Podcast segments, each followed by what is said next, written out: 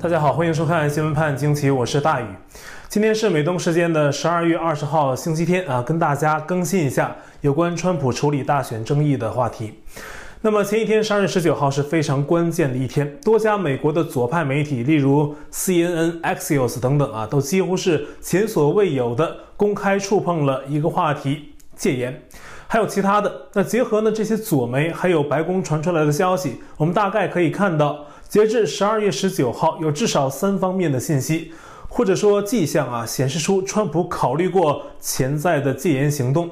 我们先来介绍这些信息啊。首先，十二月十九号，美国媒体《纽约时报》、情报人，还有 CNN，以及近几年迅速崛起的主流网络媒体 Axios，都报道了十二月十八号周五，川普在白宫举行的一场重要会议。那么，Axios 报道说呢，这场会议知情的白宫官员透露，最近得到川普特赦的前白宫国家安全顾问弗林将军在会上大谈戒严法。会上呢，还探讨了是否任命鲍威尔律师为司法部的特别检察官，专门调查选举争议问题，并且呢，有与会者建议川普签署行政令，扣查本次大选中有争议的投票机。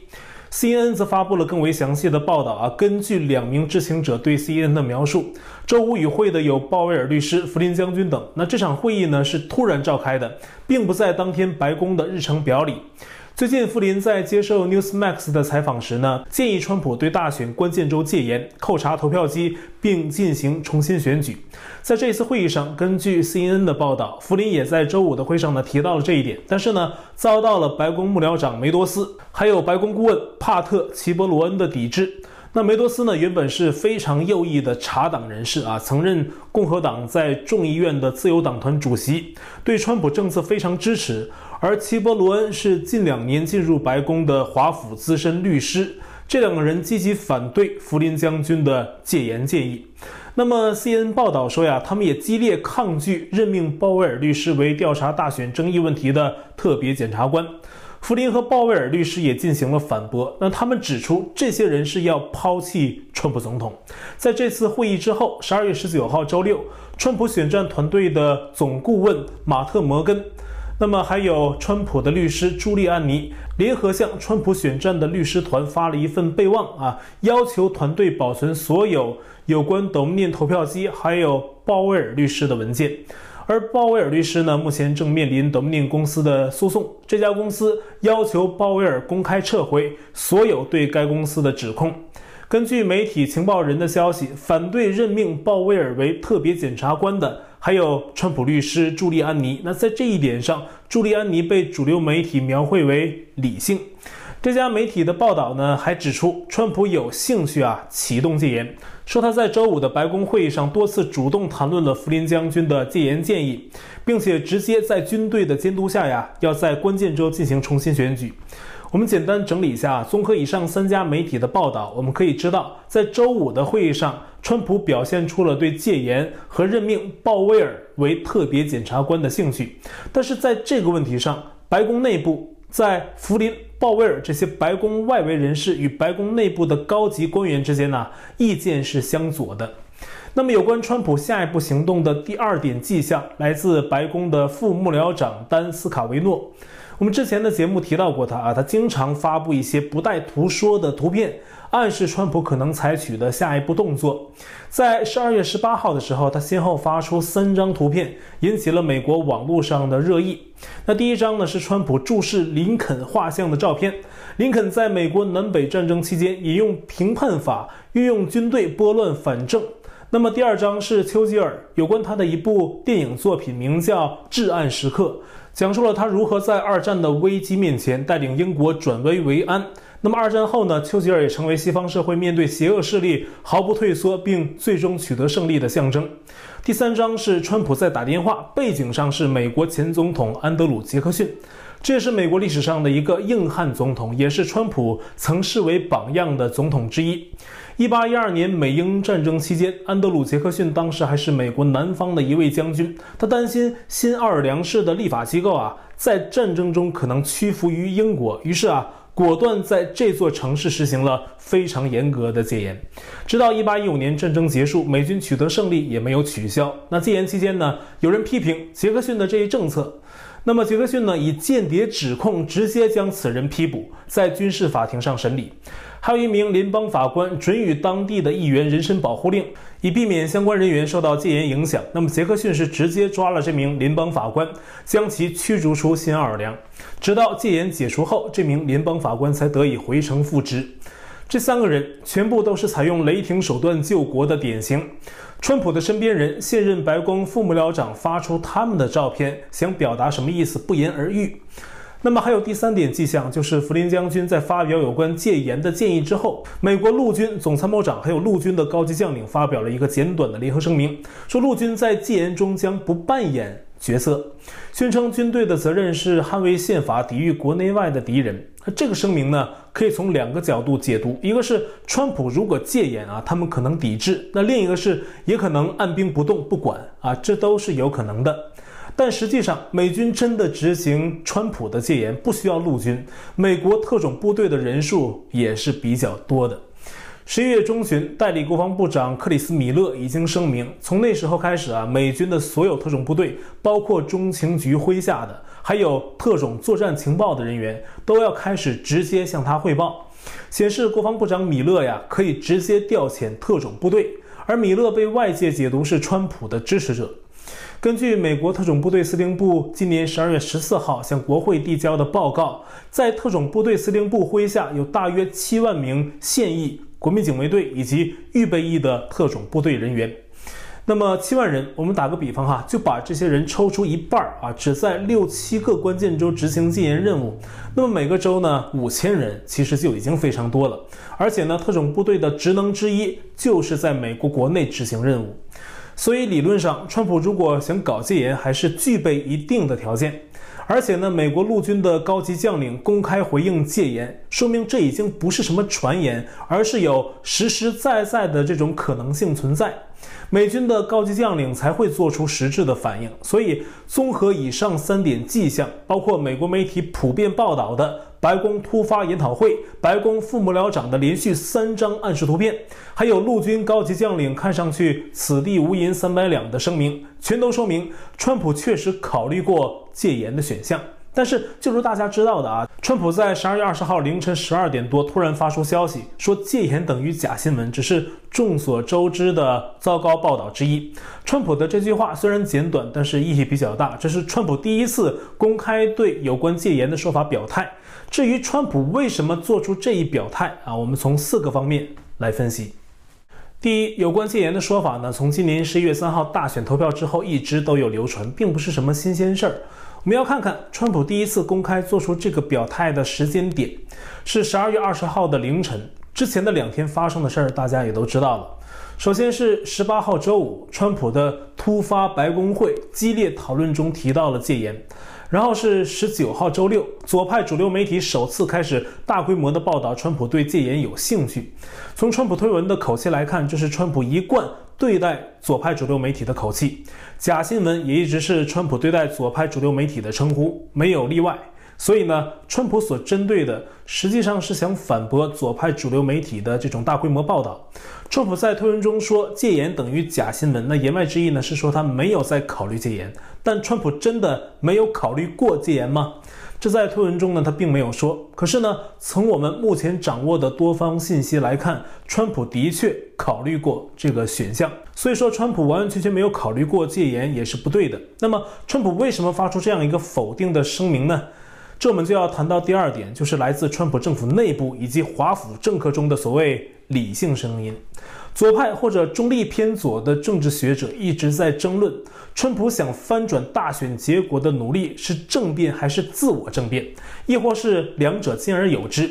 政变大家都理解啊，而自我政变的意思是呢，领导者通过合法的方式掌权之后啊，扩充正常情况下没有的权利。在政治学上，通常意味着政治体制由宪政转为独裁。当然，这是左派的政治学者讨论的内容，跟实际情况是有偏差的。因为川普即便采取戒严，也是在相当的民意基础下，而且呢，这种做法在美国并非没有先例，根本不是任何形式的政变。然而呢，在左派的政治学者中，他们就是这样讨论的，而且他们认为川普确实有这样的意向。但是呢，他们也同时认为啊。川普缺少利用军队进行戒严翻转结果的条件基础。例如，川普可以撤除在大选日后收到的邮寄选票，这些选票呢是有可能被判为无效的。这样一来呢，可以有利于他在最高法院的诉讼。那么最高法院可以判那些选票无效，从而呢改善川普在选举人团票上的表现。二来呢，川普可以以此说服更多州议会的立法者去取消相关州政府对选举结果的认证，做出有利川普的改变。但是呢，因为川普此前的法律战并没有取得这方面的显著进展，所以这两种可能性都变得比较渺茫。那这种理性声音认为啊。川普也不具备两千年小布什与戈尔佛州案的条件，因为当时是大选中的争议啊，全是集中在这个一个州佛州，而且呢，小布什一开始只领先民主党的戈尔不到两千票，第一次重新计票之后，小布什的优势减缩到了不到一千票。那么在这样的情况下，法律有更大的介入前提，但是现在川普是多州诉讼，而且呢，川普与拜登两人的差距不止几千。而且这种所谓的理性声音啊，跟我们正常人的理解不同啊。他们认为那些大选争议问题多数都是没根据的，并且不足以改变结果。另外呢，理性声音啊还认为，退一万步讲，就算川普要启动戒严，用非常手段翻转结果，至少要得到全体共和党几乎一致的支持。但实际情况是，川普的一些死忠甚至都反对一些被标签为激进的做法。基于以上这些原因，这种理性声音啊，抵制着川普的行动；而持这种所谓理性看法的，在民主、共和两党中，甚至白宫中啊，都不在少数。而在我个人看来啊，川普又是比较在意后人对他评价的总统，在看不到内部广泛一致的支持下，不排除他为了名节，不敢贸然迈出民主宪政的这个框框。虽然很多他的支持者认为这样做是完全有道理的，而且在非常时期是可以救国的，当然可能还有其他的因素啊。那么在理性声音啊等等这些因素的抵制下，川普如果不采取戒严，他会采取什么办法呢？这就是我们要说的第三点啊，他想寄希望在一月六号国会联席会议认证结果时，由两院共和党联手挑战选举人团的投票结果，特别是关键州的。然后挑战在两院通过之后呢，国会可以启动全变选举。然而呢，在我个人角度啊，我还完全看不到这样做有什么百分之百的胜算。首先，就像我刚刚说的，不是一上来就能全变选举的，两院共和党人要联手。一个院不行啊，必须两院。这个条件具备之后呢，两院还得投票通过了他们的挑战，才能举行全变选举。其次呢，众院现在仍然是民主党占多数席位，参院共和党呢现在有两个席位还没有结果，这要看一月五号乔治亚州的复选，这两个席位能归谁，现在还是未知数。乐观点啊，参院共和党可以继续扩大席位。川普也计划在一月四号再去乔治亚州给共和党人助选，希望共和党赢，为一月六号的行动增加胜算。但悲观点啊，如果选举再有问题，那么民主党几乎可以在参院与共和党势均力敌。所以，国会两院能不能通过对选举人投票结果的挑战，还是未知数。那么再者，国会共和党中还有红皮蓝骨的共和党人，到关键时刻会不会倒戈民主党，这都是有可能的。就像一位美国推友说的啊，如果等到一月六号，如何确信选举人团会投票给川普呢？我们在共和党中有太多的叛徒和叛国者了，他们都在一一现形。最后是美国网友现在普遍担心的，就是副总统彭斯届时会主持国会的联席会议。结合我们以往的介绍，大家可以推知，那将是川普争取合法途径翻转结果的最后希望。作为资深的华府政治人士，一直对川普言听计从的彭斯，会在这最后一下子如何作为，也是人们关注的焦点。所以，川普呢，并不是亲自主导国会联席会议，主导者是彭斯。到时呢，要看副总统的表现。那么接下来还有川普表态否定戒严的第四点考量，就是军队行动的一致性。如果是大范围戒严，虽说特种部队理论上具备戒严的能力，但是呢，实际的执行过程中，那些喊出只对宪法效忠的陆军将领会起什么作用？他们手上也是掌握着大批的军队和装备。虽说根据声明，他们可能参与，也可能不参与，但他们的态度不能不去考量。那么很多军人呢忠于川普，也有不忠的。所以呢，现实考量中，也许川普，也许吧，会考虑真正使用军队执行命令的风险。但是做什么大事没有风险呢？林肯、杰克逊、丘吉尔他们当年的强硬行动，在当时都是有很大的争议、很大的社会压力以及不小的风险，确实是这样的。那么以上四点呢，我们论述了川普二十号凌晨发推文否定戒严的四点原因。第一，左派主流媒体开始普遍报道戒严可能，川普不得不回应。第二，美国政界的所谓理性声音的抵制，包含川普的圈内人也是如此。这使川普在非常时期不敢迈出民主宪政解决问题的框框。第三，川普非常寄希望于一月六号之后国会共和党来扭转结果。第四，川普可能也要衡量军中的支持情况。那我们该怎么对待当前川普的选择呢？我想啊，大选中的争议，美国的敌对国家无不是采用专制手段对美国的民主宪政进行攻击。实际上呢，是一种战争行为。我想很多朋友不会否认这一点。但是民主宪政在平常时期能够体现出其优越性，可是到了这种类似战争的关键时刻，就算是美国，我们可以知道，历史上的美国总统在经历战争这种非常时期的时候啊，都采取过非常手段，才使得国家度过了危险时期。但是美国内外的敌人也在积累经验，也变得更加圆滑和无孔不入。中共对待美国其实早就是战争状态了，只是美国很多政客自我安慰，不想面对这个现实。中共采取的不是热战，而是超限战。这种大选的争议情况非常阴险歹毒，也是一种非常规的战争，也钻了民主宪政的空子。不启动雷霆般的非常手段对待这种进攻，在这种非常时刻能打败共产党等等这种专制的恶势力吗？我个人是不太乐观。那敌人们可是统一号令行动啊，像军队行军一样，令行而动，令行而止。而川普是坐在重重制衡的民主宪政的框框里。我们都知道民主宪政的好处，但是呢，参照美国先前的做法，在非常时期也要用非常手段来保障民主宪政。那当然了，话说回来，彼一时，此一时。如今川普否定了戒严，但是呢，不知道稍后的一段时间，川普会不会？改变想法，这也或许是川普的缓兵之计吧。但是呢，越接近一月二十号，机会越少。等到一月二十号中午，那么在现在的制度下，谁被所谓的选上来，那谁就是总统。三军军权，各个部门啊，按照宪法，权力全部移交给新总统，到时做什么都来不及了。那反过来说，拜登那边呢，也存在变数，对他来说呢，也不是都是有利的。比如，代理国防部长米勒在十二月十八号起突然叫停了拜登团队在整个五角大楼范围内的交接活动，余下的二十多场会议全要推迟至少两周。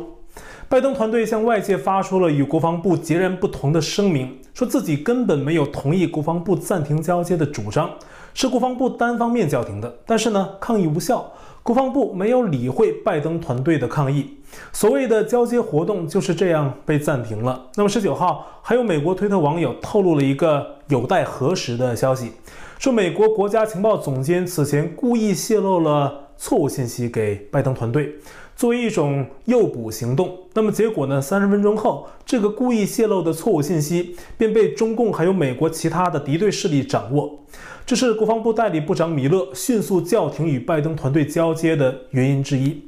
而中共一直在对美国进行渗透。十九号，不同于国务卿蓬佩奥在一个广播节目采访中所说的，相信俄罗斯骇客是最近大范围入侵美国政府网络的凶手。那么，川普当天在推特上说，首先，大范围网络攻击并不像左派主流媒体报道的那样严重啊，一切尽在掌握中。而所谓俄罗斯、俄罗斯、俄罗斯的说法，好像什么事儿都会说到俄罗斯。那川普的这一说法呢，与我们上一期节目中所提到的类似哈。那么川普继续说，但是呢，出于多数是利益的考量啊，那些喊俄罗斯的说法，甚至连讨论中共是网攻黑手的可能性都不敢提。而川普说，中共是有可能在骇客攻击中扮演角色的，而且中共呢也很可能在大选中攻击了可笑的选举投票系统。我们还不知道为什么一直站在反共前线的蓬佩奥在广播节目里没有提中共，但是呢，他的老板川普却这样讲了。除了渗透和用各种手段进攻美国，彭博社还报道说呀，中共近几十年大力发展控制天气的技术。在十一月份，中共在北京以南三百英里的地方，利用导弹发射车发射出十六颗增雨弹，改善当地的干旱。那接下来二十四小时内，当地真的下了两英寸的雨水。但是，彭博社报道提到，世界越来越担心北京会把这种改变天气的能力用在军事上。实际上啊，在越战时候，美军就使用过人造云来掩护侦察行动，并且削弱越南军队的防空能力。所以，中共在发展这个能力方面呢，也引起外界的关注。此外，《纽约时报》近日获得几千份中共政府内部的机密指示文件，差不多有三千两百份，很多是有关指导下属机构如何应对疫情。例如，中共有关部门呢，指示下属的传媒机构在报道疫情时要采取跟政府一样的口径，不能用无法治愈还有致命这样的标题，也不能在对疫情中限制人们出行的报道里使用封锁这类词汇，也不能渲染外国对中国大陆的医疗援助，避免造成中共抗疫靠外国的印象。那这些文件呢，更进一步显示中共掩盖疫情真相的邪恶。那么节目最后呢，跟大家分享一个事儿哈。十二月二十一号傍晚，大家望向西南天空时候，最亮的那颗星就是木星，而土星呢，届时会跟木星啊处在一个相当接近的位置，几百年才能达到这么近，几乎可以说是重合到一起。到时候大家可以关注一下。那至于这种土木相合的天象意味着什么，大家感兴趣的呢，可以查一查。好，欢迎大家加入我的 Telegram 电报群组，地址是 t.dot.me 斜线 xwpajq 下划线 us，还有我的 Parler 账号跟推特一样啊，都是 at xwpajq。同样的，我们现在仍在 YouTube 上面发片，还是欢迎您订阅本频道，并且点击小铃铛获得节目发布通知，也欢迎加入我们的会员。那这期节目呢就到这里啊，感谢您的收看，我们下期再会。